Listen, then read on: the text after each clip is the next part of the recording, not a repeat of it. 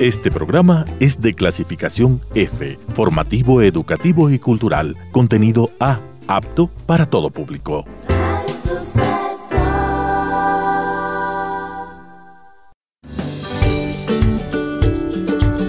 Hola, soy Dani Dávila. Yo, Cone Aiken. Y yo, Paz Dávila. Somos Maternidades Imperfectas, una plataforma que acompaña, empodera e inspira a las mujeres madres a vivir la maternidad como un espacio de autoconocimiento, fuerza y crecimiento personal. Guiamos a las madres desde la maternidad que vivimos hasta la que queremos vivir. Nos interesa reescribir las historias de las mujeres madres reflexionando y visibilizando maternidades reales, honestas y diversas alejadas de los juicios y los dogmas que pesan sobre nosotras. Queremos guiar a las mujeres a encontrar su propia voz en la maternidad, a ponerla a su favor y a convertirla en una experiencia de poder y de equilibrio. Nos ilusiona acompañarte a florecer en la maternidad. Bienvenidos. Hola a todos, hola a todas, bienvenidos a un nuevo capítulo de Maternidades Imperfectas, este espacio que te acompaña, que te escucha y que te inspira. Te queremos agradecer por estar acá, otro miércoles más en vivo. Recuerda que puedes encontrar todos, todos nuestros eh, capítulos en www.maternidadesimperfectas.com y también puedes encontrar y seguirnos a través de la 101.7 en radiosucesos.fm. Estamos acá en todo el distrito de Quito y también a través de todo el Ecuador. Mi nombre es Cone Aitken y estoy muy contento. Hoy día es nuestro capítulo mensual con La Paz, así que bienvenida querida Paz. Muchas gracias, Cone. Hola con todos, con todas que nos están escuchando. También aprovecho para desearles un gran 2024, ya que este es mi primer programa eh, de este año. Y también eh, les quiero presentar al psicólogo Francisco Larrea. Ya te vamos a dar tu eh, momento para que te puedas presentarte y contarnos qué haces. Y hoy vamos a hablar de, hemos tenido algunos capítulos mm. sobre sexualidad y maternidades, hemos tenido dos con Rodrigo Jarpa, tuvimos otro con una psicóloga chilena, porque es un tema que nos parece fundamental. Eh, digamos, a lo largo de la vida, obviamente, y también es, un tema que suele como tener un cierto tabú cuando se lo mm. relaciona con la maternidad. Eh, así que nos pareció como importante. Em, yo hablaba cuando, cuando en interno hablábamos con Francisco, le decía, em, yo estoy por cumplir 38 años, y le decía, yo siento que eh, a, nivel personal, como que he tenido un giro en mi sexualidad en esta edad media, acercándome a los 40. Siento que hay cosas que han cambiado.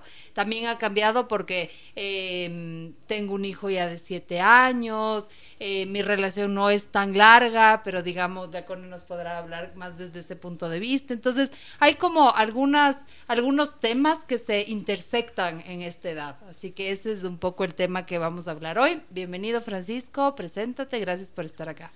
Muy buenas, muchísimas gracias por la invitación. Para mí es un placer estar aquí, compartir con ustedes. Qué gusto conocerlas. Eh, y bueno, sí, soy Francisco Darrea, soy psicólogo, sexólogo clínico y terapeuta de parejas. Eh, estudié aquí psicología en, la Universidad Internacional y me especialicé en España el masterado de sexología clínica y terapia de parejas.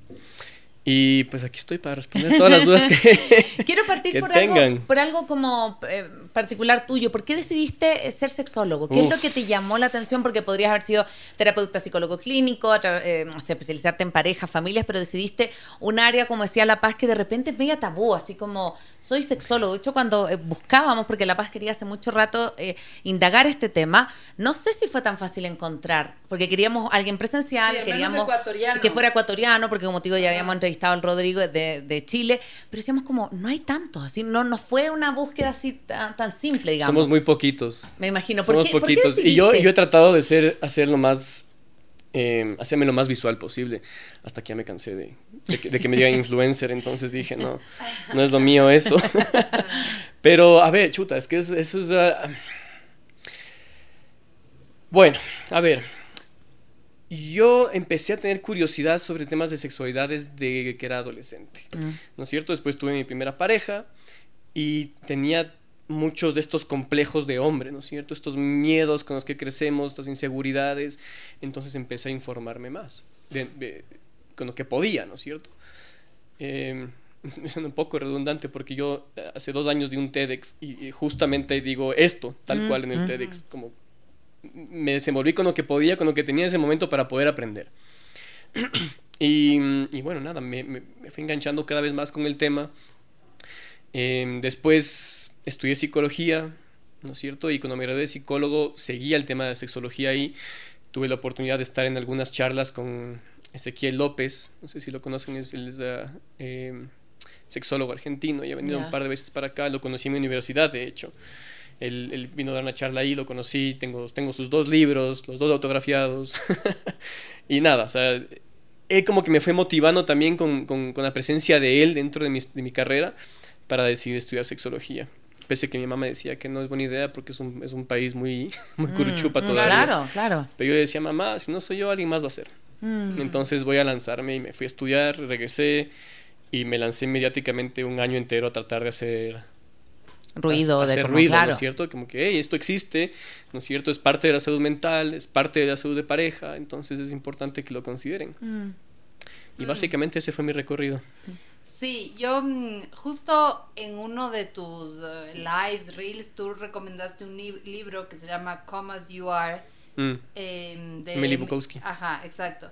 Y ese libro a mí me encantó porque Em, creo que te da como una idea bien amplia de lo que es la sexualidad, mm. que es mucho más allá de tener em, eh, relaciones sexuales. Mm. Incluso me gusta el enfoque de este libro porque habla mucho como de la aceptación, eh, de, eh, el, mismo título, ¿no? Como ven como tú eres. Entonces también como habla de la aceptación que tienes hacia tu cuerpo, hacia lo que te produce placer. Y ella empieza, bueno, también está en su charla TED, pero ella dice como, ella era es profesora de, de, de en Estados Unidos y dice que como el comentario típico después de sus clases de sus, de sus alumnos era que se sentían normales, que sentían que mm. lo que ella les explicaba les hacía sentir normales.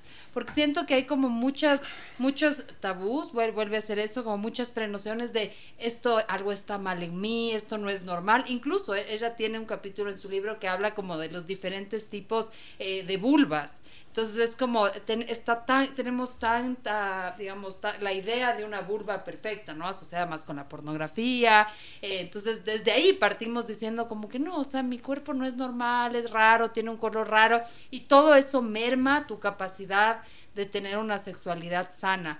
Cuéntanos como un poco en esta misma línea, cómo está la sexualidad relacionada como como con, es, tan profundo, es que para mí la sexualidad es, como un núcleo muy importante. Sí, es, es, es, muy, muy, muy, muy amplia. La verdad, no, no, no, no, no hay una variable que va a definir una sexualidad para el resto de tu vida, sino van a ser muchas variables y muchas cosas las que van a determinar tu sexualidad en el transcurso de tu vida. ¿No es cierto? Por lo que podemos decir que la sexualidad en sí es una variable que va cambiando constantemente. Y lo, cual lo hace súper interesante y súper mágico desde mi punto de vista, ¿no es cierto? y, una de las consultas más comunes que, que tengo en, mi consulta es justamente esa. Eh, Francisco, queremos tener otra vez el sexo que teníamos como cuando éramos más jóvenes. Y es como que, ok, pero ya no son más jóvenes. Mm. ¿No es cierto? ya, ya no están en esta etapa de su vida. Exacto. Están en otra etapa de su vida. Entonces, capaz lo importante es encontrar su sexualidad ahora, ¿no es cierto? Y, y, lo que puede ser ahora y explotarla y potencializarla siendo hoy, no repitiendo lo que fue. Mm. ¿Verdad? Además que muchísimas veces ese es el motivo de consulta, pero si una relación no está equilibrada, si una relación no está sana, ¿no es cierto? Una de las primeras cosas que se pierde es el, sexo, ¿no es cierto? Y, y, con ello van perdiéndose otras cosas que eh, yo estoy escribiendo, un estoy escribiendo un libro que voy a explicar, en el que explico todas estas cosas, ¿verdad? No les voy a adelantar mucho, pero les dejo ahí la idea hay muchas cosas que están interesadas dentro de las relaciones que son codependientes y cuando empiezan a fallar estas cosas, como por ejemplo la confianza y la comunicación, son dos de ellas, la sexualidad también se ve afectada, mm. ¿verdad? Y a mí lo que me gusta muchísimo del, del, libro de Emily es que ella para mí tiene dos, dos focos muy importantes de ese libro. Como tú dijiste, el hacernos entender que no todos somos perfectos, por, querer ser alguien más, si no somos perfectos por lo que somos.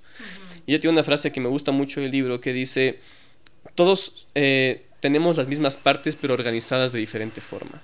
¿No es cierto? Y eso me encanta. Por eso es que muchas mujeres dicen, ah, es que no puedo conseguir un orgasmo de, de tal forma. Ok, porque tu distribución anatómica no está configurada así. Mm. Entonces, capaz lo tuyo no es estimular, eh, tener estimulaciones externas, sino más internas. ¿no es cierto? Ah, pero ¿qué tan internas? Pues eso está en ti descubrir, ¿verdad? Mm. Porque si tú no lo descubres, vas a vivir el resto de tu vida dependiendo de que alguien más te satisfaga. Mm. Y tampoco es la, meta ni el fin, ¿verdad? Y otra de las cosas es, es ella habla de los aceleradores y los frenos, ¿no es cierto? Y esto para mí es súper, súper relevante y dentro de la vida sexual, en, el, en el cambio de la vida sexual con el paso del tiempo, entender qué nos frena y qué nos acelera a nuestro deseo sexual es fundamental. Saber qué es lo que nos prende y qué es lo que no nos prende. Mm. La ansiedad, por ejemplo. La ansiedad puede ser un motivador súper fuerte para el deseo o puede ser un freno súper fuerte para el deseo sexual. Claro, y depende de la persona, puede funcionar como freno o como acelerador. Exactamente. Entonces, eso puede cambiar también en el transcurso de tu, de tu vida, ¿no es cierto? Mm. Puede ser que en algún punto tu ansiedad se empieza a plasmar de otra forma, porque ah, hubo hábitos que cambiaste o, quitaste, o te quitaste un montón de consumo de dopamina innecesaria, ¿no es cierto? O poco sana.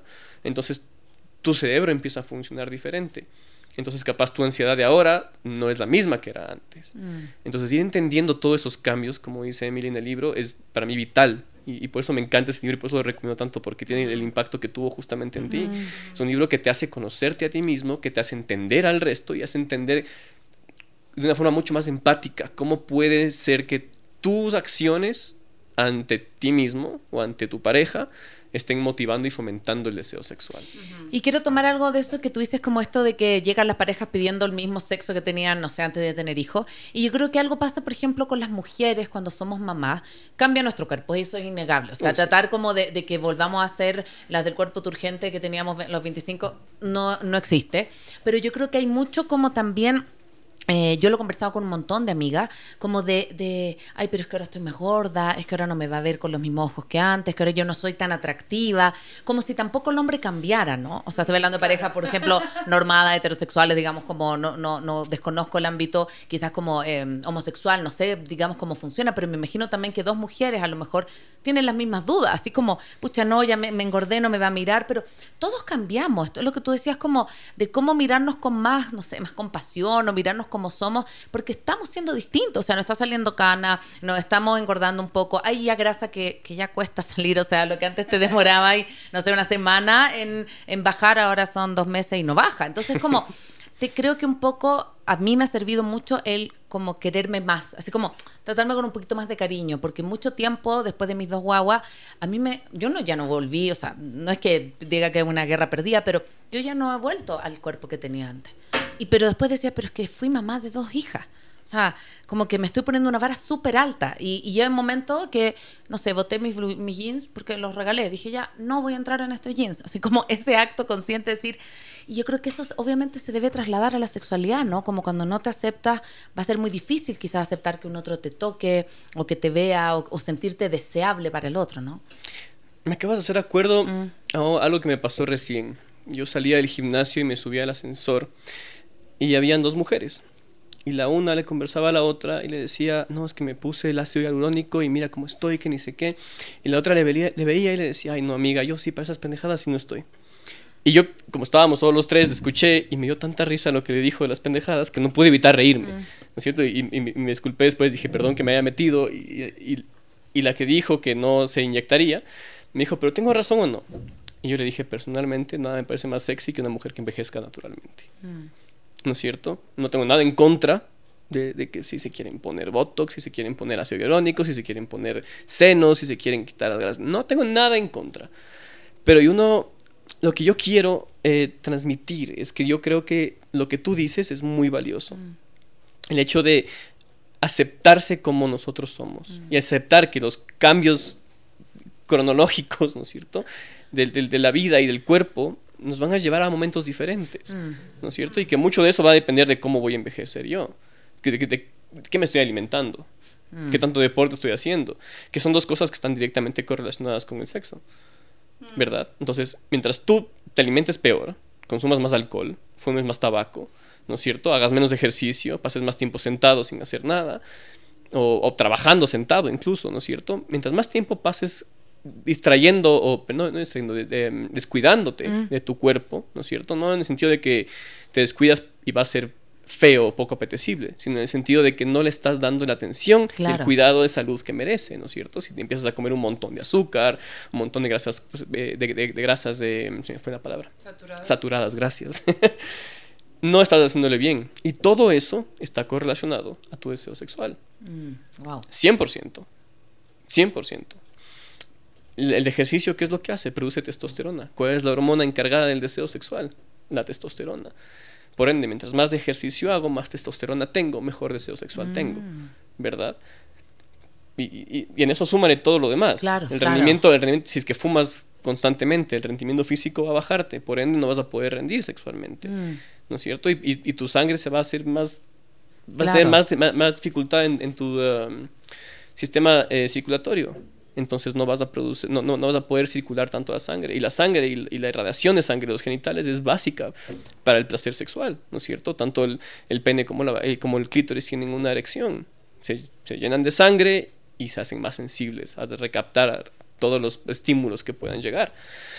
Entonces, sí, es súper importante cuidarse, porque además mientras tú empiezas a cuidarte, no importa qué, qué tan mal te percibas, si tú empiezas a cambiar tus hábitos, te empiezas a percibir de una manera diferente, mm. ¿no es cierto? Y además ahí empiezas a, sacar una hormona súper importante que es la dopamina, pero la empiezas a sacar de una forma muy sana, no la empiezas a sacar de una forma muy... Eh, tóxica, ¿no es cierto? Mm. Como el alcohol, como la, como la droga. ¿No es cierto? es una forma natural, orgánica, una forma sana de, consumir dopamina o de, recibir dopamina en el cerebro. Y eso te motiva aún más. Entonces, claro, cuando tú empiezas a hacer esos cambios, empiezas a validarte en esos cambios, tu autoconcepto y tu autoestima empiezan a subir, mm. ¿verdad? Entonces, si es que yo me siento mejor y me veo mejor, voy a, voy a, despertar más deseo en mí. Claro. ¿No es cierto? Incluso yo, yo, he escuchado casos de personas, no lo he presenciado, he escuchado casos en, la maestría, em, que nos decían, claro, había, mujeres que ni siquiera se masturbaban porque no se sentían bonitas. Mm. Cambiamos sus hábitos, empezaron a trabajar, ¿no es cierto? A darle un, un nuevo significado a su vida y empezaron a incluso masturbarse otra vez. Mm. Porque ya se sienten más valiosas, se sienten más deseables incluso para ellas. Y esto es puramente cultural, ¿no? O sea, obviamente uno de los motivos por los cuales también dejé el, el, tema de redes es por, por, la hipocresía gigantesca que hay en redes. ¿No es cierto? Yo como educador sexual, dando educación sexual, haciendo lo posible por ayudar a la gente, y me censuraban. Y Ah, tienes todas las modelos de OnlyFans ahí y nadie, nadie hace nada al respecto, ¿verdad? Nadie censura. No tengo nada en contra de los modelos de OnlyFans, mm. cada uno, cada uno, pero es una hipocresía, ¿no es cierto? Mm. Porque además también el consumo de ese, de, ese contenido erótico, digamos, también es producir adicciones y dopamina innecesaria. Mm. Que me, me encanta este enfoque porque es, como más integral, ¿no? Como que está, está relacionado con nuestros hábitos. Em, sí, o sea, como con. Es que todo está relacionado. todo, está relacionado entre sí, exacto, como esta interrelación. Exacto. Em, y en este sentido, y entrando como al, al tema específico, eh, yo, yo, ah, por ejemplo, en mi caso, em, es como que para mí eh, la sexualidad de mis 20 versus a los 30, o sea, yo me siento mucho más a gusto con mi sexualidad ahora que a los 20. O sea, siento que a los 20 era... ¿Y te has puesto a pensar por qué? Sí, tengo súper claro por qué. O sea, primero yo creo que la maternidad, no sé, es como bueno, desde la antropología es un rito de paso, un cambio, es como una, una cuestión como femenina muy potente. O sea, en mi caso yo sí creo que es la maternidad, pero también es porque he leído más, he explorado más con mi cuerpo, o sea, como que eh, lo que te decía, o sea, he tomado conciencia de lo importante que es la sexualidad. Eh, he tomado decisiones sexuales más responsables también. Siento que a los 20, no sé, era una cosa como más exploratoria, sí, mucha conciencia realmente. Más inconsciente y menos responsable. Ajá, y en cambio... Y responsable no hablamos solamente, y perdón que te interrumpa, con responsabilidad no solamente hablo de ponte el condón. No, no, no, no. es cierto? Sino de también tomar decisiones que sean más conscientes y responsables. con Exacto. Quién, con quién, con quién dónde, cuándo, cómo, por qué. Exacto. ¿Verdad? Yo he escuchado un montón de casos de, de, chicas, porque una de las cosas que yo me dedico a hacer mucho, sobre todo en, en cuando tenía 18 años por ahí, era hablar con mujeres. Mm. Para ver qué, qué, qué tenían que decir. Claro. o sea, a ver, ¿cuál es tu punto de vista del sexo? Porque claro, yo a los 15 años yo pensaba que las mujeres no pensaban en sexo. Claro. ¿No es cierto? Las mujeres son vírgenes, son castas, son puras, no piensan en sexo. Nosotros somos unos depravados infelices que solamente pensamos en sexo. Exacto. Cuando ya crecí más, maduré más, dije, ok, ¿qué tiene para decir la mujer? Porque en eso estamos los dos, ¿no? Claro. ¿No es cierto? En, en, en mi caso particular, ¿no? Entonces empecé a, hablar mucho con ellas. ¿Verdad? Y claro, muchas veces ellas dicen, no, es que yo hice esto porque pensaba que es lo que tenía que hacer. O porque él, él, él, me insistía él mucho. Me insistía, yo no quería, o no, me atrevía a decir que esto me gustaba o esto no me gustaba. Pero por eso digo, o sea, yo, yo de verdad siento que ahora tengo una conciencia, pero, pero mucho más eh, placentera. Y seguramente tienes mucho más facilidad de tener orgasmos. Sí, sí, totalmente. Pero, pero veo, y porque he hablado con otras amigas, que, y además no, no sé, eh, siempre he escuchado como que muchas veces como que el pico de la sexualidad de las mujeres es como justo 35, o sea, como que más, más, em, con más años que más jóvenes, no sé si eso sea real, pero también coincide eh, que también coincide con el hecho de que tienes menos relaciones, que eh, estás en relaciones súper largas. O sea, siento que si bien hay como que un, eh, un despertar o un conocimiento sexual más profundo, por otra parte también la relación larga hace que haya menos frecuencia. O, o sea, siento que como que el cuerpo está más que listo, pero el contexto muchas veces no va como en esa misma eh, dirección, digamos. Y ahí es donde toca hacer un análisis más profundo. Cuando llego, llegan pacientes con ese tipo de casos, ¿no es cierto? Es como, ok, pero ¿por qué no? ¿Qué es lo que está pasando en cada contexto de cada pareja para que no se esté dando la relación que quisieran tener?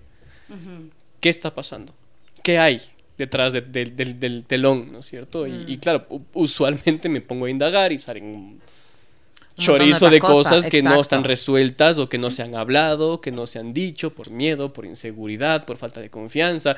Por ahí quizás hubo una infidelidad y no está resuelta. Por ahí quizás hubo, ah, no sé, alguna cosa, alguna pelea, algún tema que mm. quedó ahí flotando. Entonces, claro, hay un montón de cosas, ¿no es cierto? Y a eso súmale la monotonía, súmale la falta de interés, súmale el cansancio, súmale la, prolactina, ¿no es cierto? Ah. Súmale la depresión postparto, un montón de cosas, un montón de factores que pueden estar influyendo. Entonces, una vez que ya empezamos a identificar en cada caso qué es lo que está sucediendo, ya podemos tener un mejor panorama. Y mientras se van arreglando las cosas, el deseo empieza a salir solo. Mm. ¿No es cierto? Entonces, para mí... O sea, le ves al deseo más como una consecuencia. Sí. Como un síntoma. Es como, es como una, es como eh, acción y reacción. Ajá. ¿No es cierto? Los, los, pacientes vienen con un motivo de consulta. Queremos sexo. Analizamos toda su relación, nos damos cuenta de que hay un montón de cosas por trabajar. Cuando se van solucionando estas cosas, ¿no es cierto? Con el trabajo de ambos. El sexo empieza a aparecer. De repente llegan y dicen, pucha, no sabes la noche que tuvimos. no sabes, no, no, no, no pensábamos que iba a pasar. Pero qué bestia de noche que tuvimos. Ok, y analizaron por qué, se preguntaron por qué, qué pasó, qué cambió. ¿No es cierto? Muchas veces no lo piensan, solamente lo viven, lo disfrutan. Es, algo muy hedónico, ¿no es cierto? Es algo muy de ese momento y muy intenso. Entonces no se dan el tiempo para pensar ver qué pasó. Pero hay veces que sí. Y dicen es que me siento mucho más seguro o segura o tranquilo o en paz mm. con mi relación. Mm. Entonces, claro, le das más espacio a. Mm. ¿Verdad? Y ahí sí puedes empezar a trabajar con el tema de la sexualidad. Ok, entonces ahora ¿qué vamos a, vamos a abordar? Vamos a desarrollar estrategias eróticas para poder potencializar su sexualidad. ¿Alguna vez han mm. jugado, han, usado un juguete? ¿no es cierto? ¿O mm. qué opciones se han planteado? ¿O de qué han conversado? ¿Han mm. conversado? claro. ¿No es cierto? Para empezar. Para empezar, o sea, ahí, ahí empezamos a abrir la caja de Pandora y sacar todas las cosas, ¿no es cierto?, que, que, pueden aportar a este caos increíble que es la sexualidad. Sí, y yo quiero tomar eso porque, bueno, en mi caso yo llevo 15 años de relación, eh, estoy con mi pareja, que es el papá de mis hijos también, con mi esposo, y el año pasado particularmente tuve un año muy, muy difícil y por otros temas. Entonces, cuando me haces este, este como link a la sexualidad, me hace total sentido porque nos iba mal en otros espacios, ocurrieron otras cosas y había muy poco deseo, por lo menos sexual de mi parte. Yo me reconozco que yo en algún momento fui como con un deseo sexual súper fuerte y el año pasado yo lo único que quería era acostarme y dormir.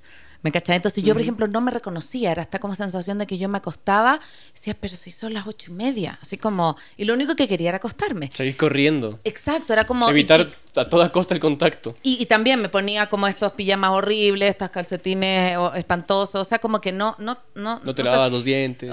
claro, casi, casi que no me lavaba los dientes, no me ponía desodorante. Entonces, como que en un momento con el Leo empezamos a conversar y dijimos, es que estamos, parecemos roomie, o sea, somos como unos buenos papás que están compartiendo la vida y el, como el espacio, digamos, del dormitorio.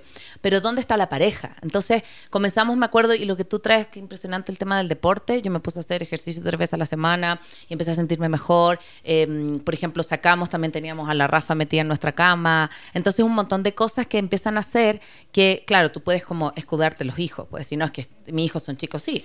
Pero voy a tener hijos siempre. O sea, mis hijas van a tener distintas etapas vitales y después me va a tocar ir a buscarlas a, los, a, a las fiestas. O sea, no, voy a que, claro, quizás la edad chiquitita, tiene, una tiene siete y la otra tiene cuatro, es demandante, yo lo sé. Pero si no buscábamos o no lo conversábamos, no te digo que ahora somos los reyes de la sexualidad, pero creo que en comparación al año pasado, yo al menos yo me siento mucho mejor, pero tiene que ver con esto de hablarlo, de decirlo, porque cuando llevas mucho tiempo en la relación, quizás no va a pasar esto que pasaba cuando eras novio y vivías, me pasa a mí, y no vivías, yo vivía a distancia, imagínate, también tenía relaciones a distancia, entonces nos veíamos, no sé, cada cuatro meses y era, pero así los fuegos artificiales, pero no vivíamos cerca, o sea, juntos en la cotidianidad no existía. Entonces, cuando existen todas estas cosas, nos empezamos a preguntar como, ¿y cómo recuperar el deseo? ¿Cómo volver a mirarnos con ganas de decir, quiero estar contigo, ¿no? Es que esa es la parte complicada. ¿No es cierto? Esa es la parte complicada. Porque, mira, incluso tuve un paciente recién que me, me, me decía, mira, tengo una preocupación súper grande. ¿Ok? ¿Cuál es tu preocupación? Me va increíble con mi pareja, ¿no es cierto? Nos, amamos, nos entendemos, todo está bien. Pero no tenemos sexo. ¿Ok? Y tú buscas, tú deseas. Y man mm", me dijo, no, mm. yo estoy tranquilo. O sea, no, no es que necesito ahorita sexo, pero siento que tenemos que tener. Y le dije, ok, ¿y tu pareja?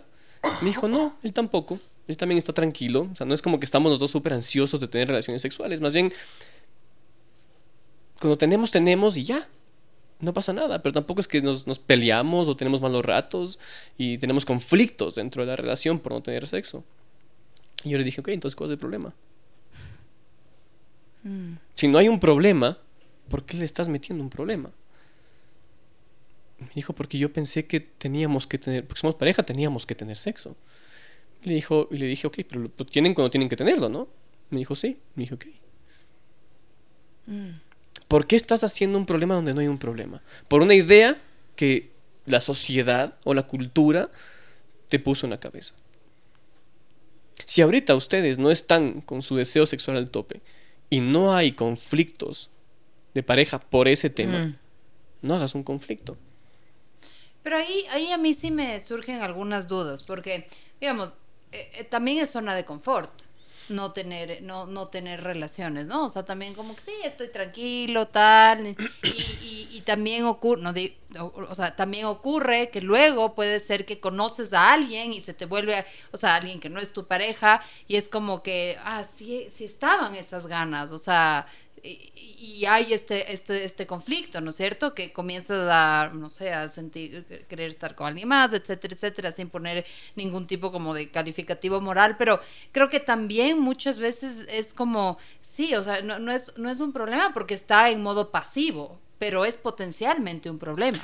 Es potencialmente un problema si es que no se hace nada al respecto, ¿no es cierto? Y claro, después yo conversando con él, él me decía, pero yo sí quiero que haya más. Le dije, ok, entonces trabajemos hacia eso. Pero no es la idea y partir desde la idea de que la falta de sexo tiene que ser un problema para nosotros. ¿No es cierto? Y él me decía, ok, pero ¿y si no tengo ganas, qué hago? ¿Y si tampoco tiene ganas, qué hago? Abrácense. Mm. El sexo es mucho más que el coito. ¿No es cierto? Mímense, abrácense, bésense, acaríciense. Mm tengan contactos eróticos. Claro. No, no, no, no tiene que terminar en una eyaculación, no tiene que terminar en una penetración, no tiene que terminar en un orgasmo para hacer algo placentero y erótico. Entonces ahí le dabas un otro significado, ¿ya ves? Entonces en vez de presionarte y empujarte a hacer algo que no te sientes preparado, listo o lista para hacer, mm. le das otro significado y lo exploras de otra manera. Y eventualmente ir explorándolo de esas otras maneras va a llevar al coito y va a mm. llevar a, una, a un deseo sexual más latente. Mm. Eventualmente va a llegar. Pero ¿qué pasa si es que no empiezas a hacer eso? Mm. Ahí pasa lo que tú dices, mm. ¿no es cierto? Entonces yo me quedo con el deseo y aparece alguien más y no tengo esta comunicación abierta con mi pareja para poder entender en qué estamos y buscar la solución más adecuada a lo que necesitamos en nuestra relación ahorita. Entonces busco desfogar por otro lado. ¿No es cierto? Y, eso de que tenemos ojos para una sola persona el resto de nuestras vidas es una absoluta falacia, ¿verdad? O sea, si fuese así ya me jodí, porque ya me enamoré una vez, ya claro, no me puedo enamorar nunca más. Pero no, mm. ¿no es cierito? Yo soy un romántico empedernido y me he enamorado un montón de veces, ¿no es cierto? Entonces, ese es el tema. El tema es cómo tú, a tu necesidad, le das un camino sin hacerlo un problema necesariamente. Mm, Porque cuando lo haces un problema estamos hablando de ansiedad. Mm, estamos hablando de, de, ideas que se van a, a, ir. Un aguacero de ideas y de pensamientos intrusivos que no quieres ahí. Mm. Y capaz escoges una, la más tóxica, y te quedas con esa idea rumiando en tu cabeza. Y vas a estar ahí dándole vueltas y vueltas y vueltas. ¿Será que está con otro? ¿Será que está con otro? ¿Será que está con otro? Y capaz no. Wow, qué interesante. Estamos con Francisco Larrea hablando de mucho más que sexualidad, de qué pasa con las relaciones que son quizás monógamas más largas, qué pasa con la sexualidad ya después de los 30, de los 40, acá en Maternidades Imperfectas. Vamos con la primera canción del día de hoy. Esto es Amistades Peligrosas, me haces tanto bien.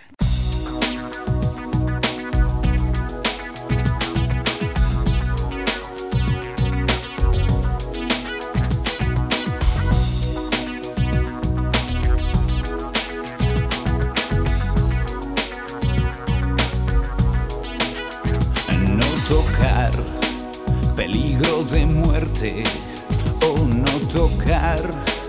Las tibias y la calavera hacen dudar, me hacen ir más allá, verte correr, verte pedirme más. Y si volviera a nacer repetiría si volviera te daría más calor. Me quemas con la punta de tus dedos, tus manos hacen llagas en mi piel.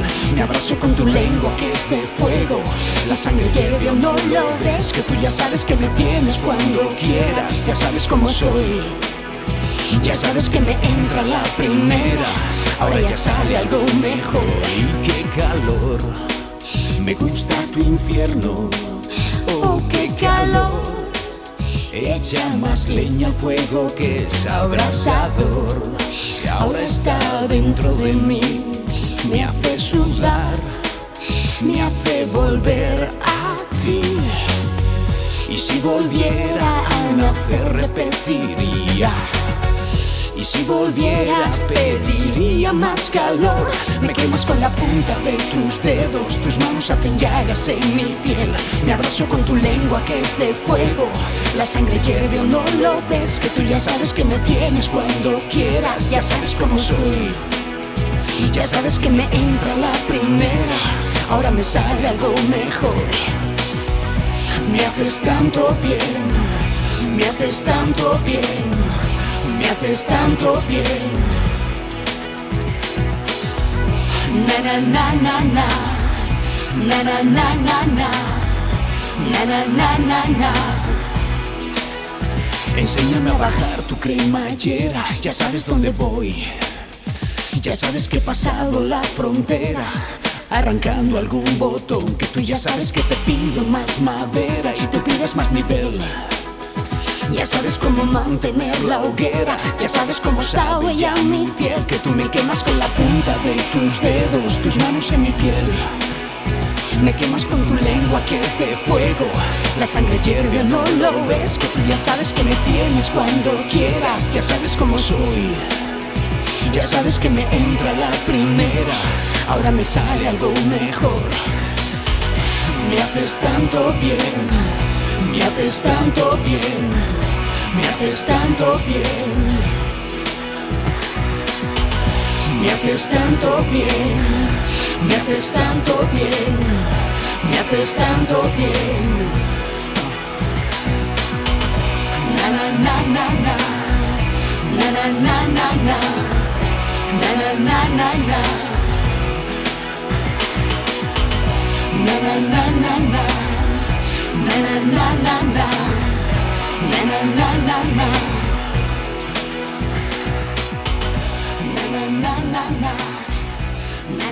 na na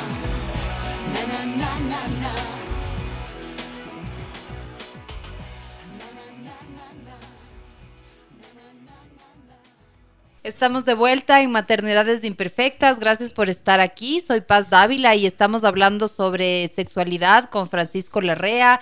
En la mediana edad, después de hijos, usualmente en, relaciones más largas.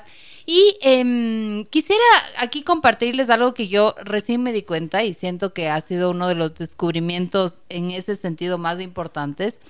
Y es que yo me di cuenta que... Em, muchas veces mis, eh, como por ejemplo, esta falta de deseo o, tener, no sé, como relaciones que al comienzo funcionaban muy bien sexualmente, pero luego usualmente era yo la que perdía como este interés o algo me pasaba, me di cuenta que tenía que ver mucho con que me incomodaba esa cercanía, esa cercanía física, digamos, que, que, mm, que no sé, me incomodaba estar... no sé, es como que decía, no, ya, lo que vamos, digamos. Y no había como esta cercanía física, este warm-up, digamos, este disfrutar como solo la cercanía física. Y ahora, no sé si es, si es como algo, no, definitivamente es algo que como que me pasa con, mi pareja actual, que disfruto esa cercanía física, o sea, total, mucho más allá como del orgasmo, del coito, es como que no me incomoda esa cercanía física y he notado que ese es un gran acelerador. Eh, para luego sí tener, llámese, o sea, un orgasmo o tal, pero eh, partía desde ahí, o sea, partía que no estaba queriendo irme o no estaba queriendo tener un orgasmo y que ya se acabe, sino como que puedo sostener este, este contacto físico. Entonces, para mí esto fue como bien interesante em, y sobre todo viendo como en perspectiva y siento que ese era mi problema una y otra vez, que partía de una incomodidad física que, que luego obviamente ya la quería evitar. Esto fue después del, de tu primer parto. Ajá, sí. ¿Cuánto tiempo después? Bueno, no, no, no, no, lo correlacionaría con parto, creo que lo correlacionaría más con mi pareja actual, pero esto es algo que yo me doy cuenta ahorita, o sea, me doy cuenta ahorita que muchas veces antes mi deseo sexual como que em, eh, mermaba, pero porque partía de una incomodidad de, de, del contacto físico intensivo. Pero esto fue incluso antes de que te hayas quedado embarazada. antes... ah, ok, ok, ok. Por eso quería yo contextualizar un poco, porque sí es importante, porque el embarazo y el post embarazo son puntos críticos para la relación de pareja y para la sexualidad, ¿no es cierto? Entonces, por eso yo quería tener ah, claro si es que esto era después antes. de... Ajá. Ok, ok. Pero quiero, que, o sea, lo que voy con, con, lo que estoy contando es que había una cuestión mucho más profunda que, que el no quiero tener sexo. Es como que había algo había algo mucho más, no sé. ¿Qué nombre le pondrías? ¿Cómo, ¿Cómo, lo definirías? ¿Inseguridad? ¿Miedo? ¿Ansiedad? ¿Tedio? Como no, no, como no poder estar ahí, no como... Ay, no sé, como miedo a la intimidad, mira tú. ¿Y eso, esto te pasaba con, con, parejas serias? Sí. ¿Constantes sí, o, o, sí. es más, con quien más me pasaba era con parejas serias. ok. Pero no, era miedo a la intimidad, miedo a profundizar más en el contacto. Qué curioso. ¿Y te sentías insegura? ¿Te, sentías con poca confianza? O sea, sentía que como que disminuía mi deseo sexual, pero, pero, pero ahora descubro que una raíz de esa disminución era este, este miedo a intimidar tanto. A, intimar. A intimar, ajá, perdón. Sí, intimidar. Bueno, pero si estás intimidando, pues más difícil llegar. A intimar, exacto. Em, qué curioso, es que eso puede venir desde muchos lugares, ¿no? eso, puede, eso puede venir desde las experiencias que tú hayas tenido con tus padres, o de los primeros encuentros sexuales que tuviste, o las primeras relaciones que tuviste, ¿no es cierto? Entonces, es, eso es algo que se tendría que indagar más para saber qué fue lo que pasó, ¿verdad? Pero es, es, no me parece descabellado y tampoco me parece poco común. Mm, mm. Y el tema común, eso es un tema también para mí súper importante, porque la gente siempre está buscando normalidad, mm. ¿no es cierto? Es, es, es, típico, es normal que, es normal que, es normal que. Olvídense de lo que es normal y no. Si te está pasando es porque pasa, punto. Y, y tú procesalo como es. Si te pones a, a, medir qué tan normal es, te pones a comparar con un montón de gente y te vas a llenar de inseguridades, ¿no es cierto? Y es más difícil soltar aún. Entonces, ese es un mensaje que quiero mandar a los, a mm, los las oyentes. Dejen, suelten el, lo normal o no, normal. En el sexo todo puede ser normal, todo puede pasar. ¿no es cierto? Lo importante es responsabilizarse y actuar conscientemente. Volviendo al tema de lo que tú decías, me parece interesante, porque creo que hay muchas mujeres que pueden pasar por temas similares, y creo que esto puede ser una constante una etapa de la vida, como te pasó a ti, o también puede ser circunstancial, ¿verdad? Eh, yo, yo he tenido conversaciones con chicas que me han dicho, pero yo cuando tengo sexo casual, mm. no funciono. O sea, me siento mm. ahí como que estoy ahí por estar y no me concentro y no logro conectar y es como mm, más o menos lo que te pasaba a ti. Mm. Siento como que no llega a ver ese clic, ¿verdad? Y otras, en cambio, como tú cuentas, que es al revés. O sea, estaba en mis relaciones, pero me costaba como que soltar eso. Claro, claro. Y eso es algo que tienes que ver por qué. No, no no te puedo decir es por esto ahorita, porque siento que hay mucho más profundidad detrás de eso, como para poderlo decir así de suelto, ¿no es cierto? No, yo no, me gusta a mí dar diagnósticos, entre comillas, sin entender un contexto más profundo de la situación. Pero eso es de nuevo un caso de los miles que podemos hablar. Tengo una pregunta que se me ocurrió ahora que estabas hablando como, como de esto de que cada, cada caso es un mundo y cada como sexualidad es diferente. Claro, yo, bueno, vengo de otra cultura, yo soy chilena, y ahí la sexualidad se habla quizás mucho más abiertamente que acá. Quizás con el humor, no sé si tan abiertamente, pero allá es muy, hay mucho doble sentido. O sea, mucho en el humor, en la tele, en los amigos, ah, todo, todo es doble sentido. Dices cualquier cosa, inmediatamente te lo trasladan acá. Cuando yo me vine a vivir acá me costó mucho eso, porque yo tenía un humor súper, decimos pasado para la punta, súper pasado para la punta, porque todo yo lo, lo interpretaba desde el, desde el otro lado, porque así, así me reía cuando estaba allá. Pero acá creo que, claro, Ecuador es distinto, Quito es distinto. ¿Cómo has visto tú, por ejemplo, en estas parejas o en estas mujeres, hombres, que quieren como darle otro giro a su relación? Eh, y a lo mejor, no sé si acá ni siquiera conozco un sex shop, no sé cómo es el tema del, de acceder, por ejemplo, a juguetes sexuales acá. Yo cuando lo que tengo, no sé, los compro fuera. No, no, nunca he ido a una farmacia, por ejemplo, sé que en Estados Unidos hay incluso las farmacias, pero inclusive acá cuando compras preservativo, a veces la farmacia la señora te mira con cara de... Entonces yo digo, ¿cómo si una pareja quiere como ponerle más pimienta a su relación, va a atreverse a comprar un Satisfyer o que le llegue por Mercado Libre. No sé, es como, ¿cómo, cómo tú acompañas a las parejas que, o a las mujeres, hombres que quieren como innovar y que quizás pueden encontrarse con algo como, pero me da vergüenza, pero ¿cómo voy a hablar de esto? ¿Me explico? Sí. Y de por sí ese es un reto enorme que yo tengo con mi mm. profesión, ¿verdad? Mm. y la verdad, dentro de estos últimos tres años, eh, ese ha sido mi Everest. Wow. ¿No? O sea, yo, yo sé que existen más sexólogos aquí, y estoy consciente de eso, pero yo creo que soy el primero que ha tratado de hacer tanto ruido. ¿Verdad? Yo, yo ya he estado en algunos programas de radio, de televisión, me he expuesto tanto como he podido. Y, y claro, ha sido un, un, target súper difícil de, de, llegar, ¿no? Y de, y de definir también, porque, claro, al comienzo estoy abierto a, o a cualquier persona que necesite de mis servicios, ¿no es cierto? Entonces es, es, complicado. Y, y, tampoco digo que tenga un target súper limitado, que solamente atiendo a gente que, no, no, no, yo atiendo nomás. Pero mucha gente no concientiza el problema de la sexualidad en parejas. Y muchas veces son los hombres el problema, ¿no? Eh, he tenido casos que han venido personas, mujeres, a mi consulta, a decirme, ¿sabes qué, Francisco? Tengo este problema con mi, con mi pareja y mi relación. Y yo, yo soy súper frontal y súper directo y súper honesto. Y les he dicho, mira, yo no, yo no puedo ayudarte con esto si no vienen los dos. Mm. Porque yo puedo trabajar contigo, ¿no es cierto? Un montón. Pero si es que no cambia todo la dinámica de la relación. Claro. No, no tengo cómo. O sea, te estaría estafando te estaría estafando y de eso no, no me mm. identifico con eso, mm, ¿cierto? Mm. Entonces, no puedo ayudarte. Si es que vienes con tu pareja, encantado de la vida, haremos todo lo posible para que su relación mejore y para que su, sexualidad mejore. Pero si estás tú sola, la cosa es la pareja. No puedo ayudarte si estás sola. Y sí, ha sido un, limitante súper fuerte. Ahora, por suerte, con el tema de juguetes sexuales, eh, hay un montón de tiendas que están abiertas ya y que son em, en línea, ¿no es cierto? Entonces tienen su catálogo en línea y te mandan y son súper discretas y Hay, unas que tienen muy buen contenido, otras que no, no tienen tan buen contenido, otras que sí hablan tontería y media, pero es parte de, ¿no es cierto? Y, pero bueno, o sea, e, e, es más, me acuerdo al comienzo que me enojaba por eso, porque decía, no, esto de aquí es, algo que tenían, los sexólogos deberíamos estar haciendo, no cualquier persona que decida ponerse un sex shop.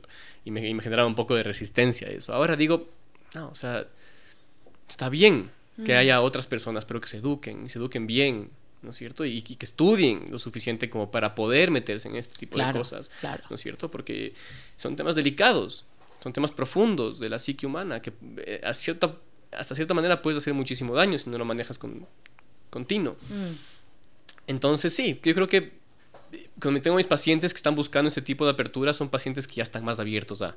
Porque si ya decidieron ir a terapia con un sexólogo, ya tengo una, buena porción de la batalla ganada. Claro, claro. Entonces es súper bueno. Y, y también es importante entender que ir a un sexólogo no significa solamente temas de sexualidad.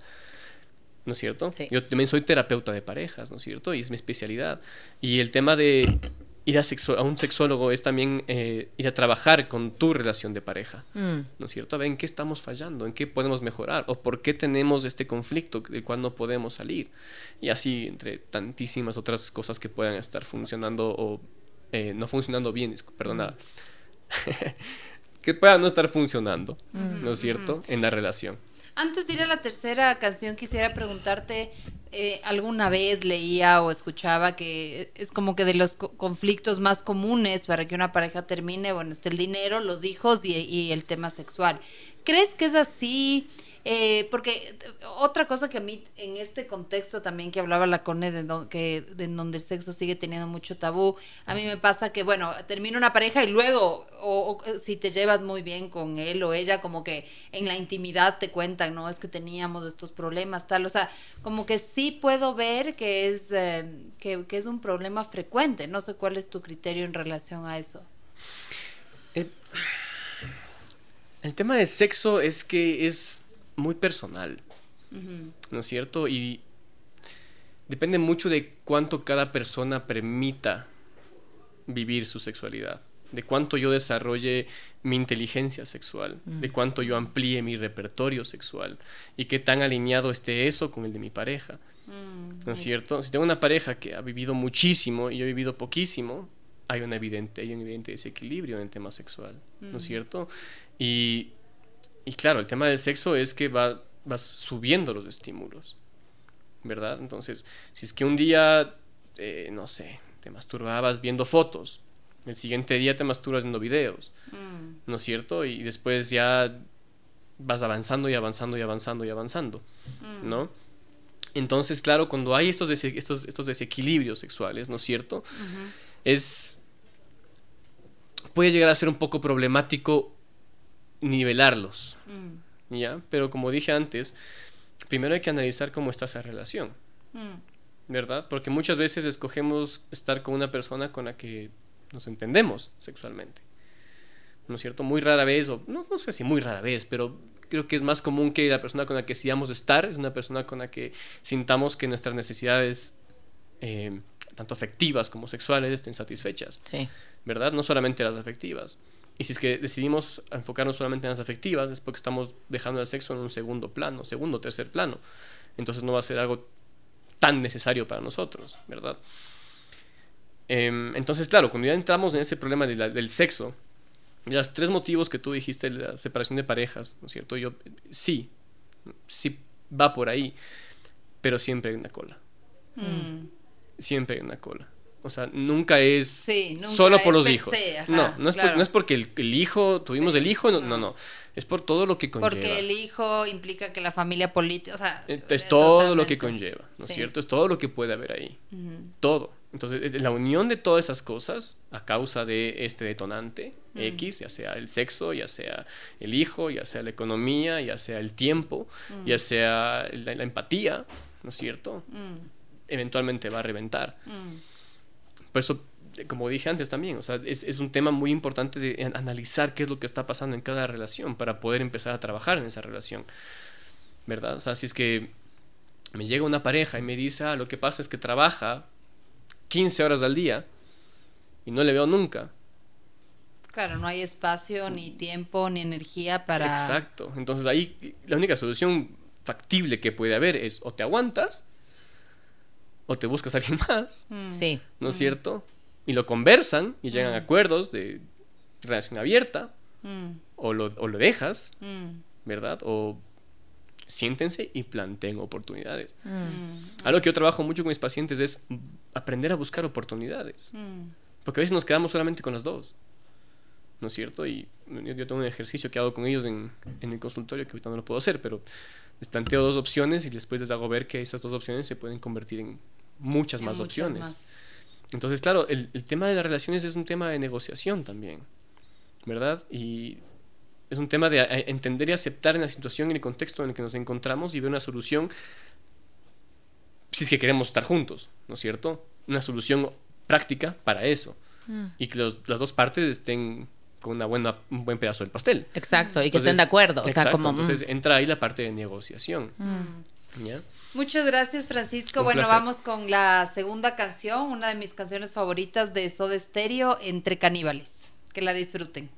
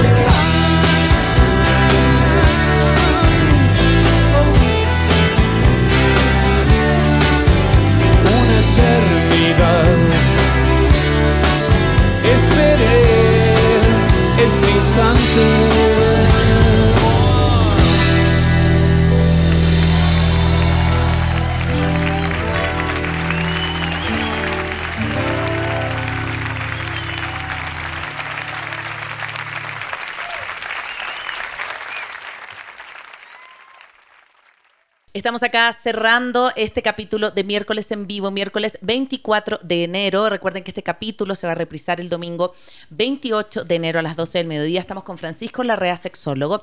Y antes de las tres ideas fuerza, que es con lo que nosotros siempre eh, cerramos, te quería hacer una pregunta que no quiero que se me vaya.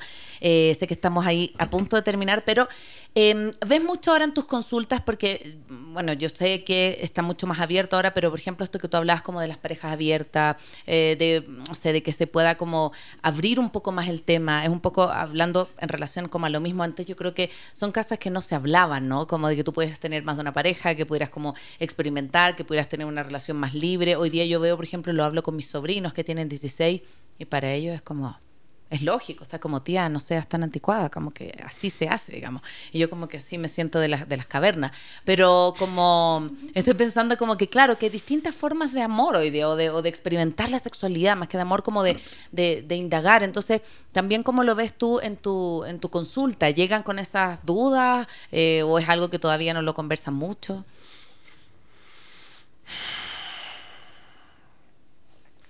Tuve un caso de una pareja, mm, aproximadamente 50 para arriba.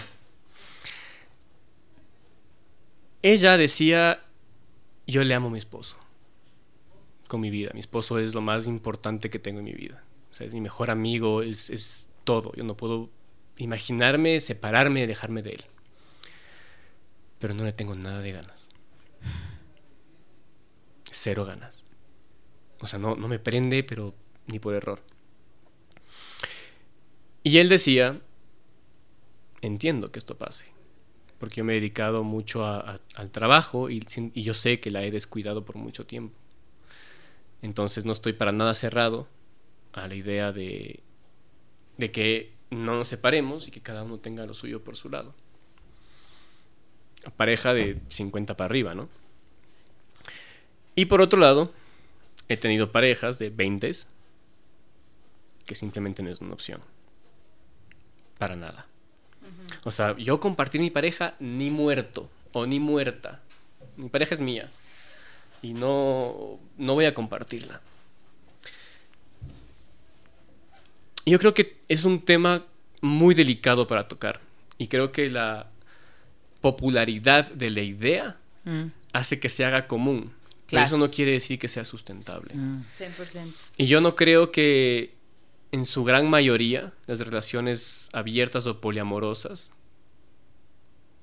sean sus- sus- sustentables a largo plazo. No, no, no creo que funcionen y perduren. Mm.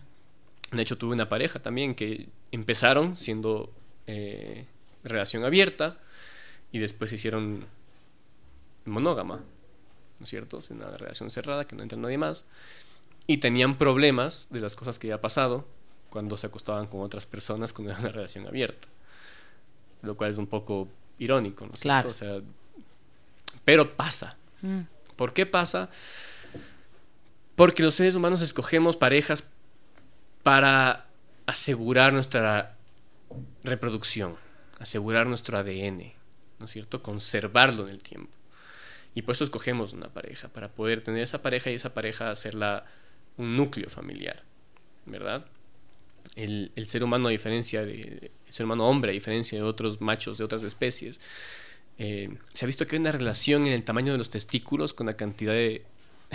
con la capacidad de fertilidad que hay Mm. del macho, ¿no es cierto? Entonces, testículos más grandes implica más hembras, implica más crías. Testículos más pequeños implica menos hembras, menos crías. Y el hombre. eh, el hombre. ¿Cómo se llama? Homo sapiens, perdón. Está en la mitad. Ni muy grandes, ni muy pequeños, está ahí. Mm. Quietito. ¿No es cierto? Lo cual da indicios a que sí, tenemos una tendencia a que podamos conservar o a difundir. Claro. Mm. ¿No es cierto? Qué Ahora. ¿qué es lo que diferencia al ser humano de otros animales? La necesidad de afiliación, Mm. la necesidad de pertenencia, El apego. el apego. ¿no es cierto? El, el, gorila se reproduce y ya. Y chao. Chao. es mi bebé, no me importa. A veces se comen a sus crías. El ser humano no puede. Porque ya siente otras cosas. Tiene procesos de, emoción mucho más profundos y distintos. Mm. Entonces ahí es donde entramos en este conflicto. ¿No es cierto? Mi cerebro primitivo animal me está diciendo reprodúcete. ¿No es cierto?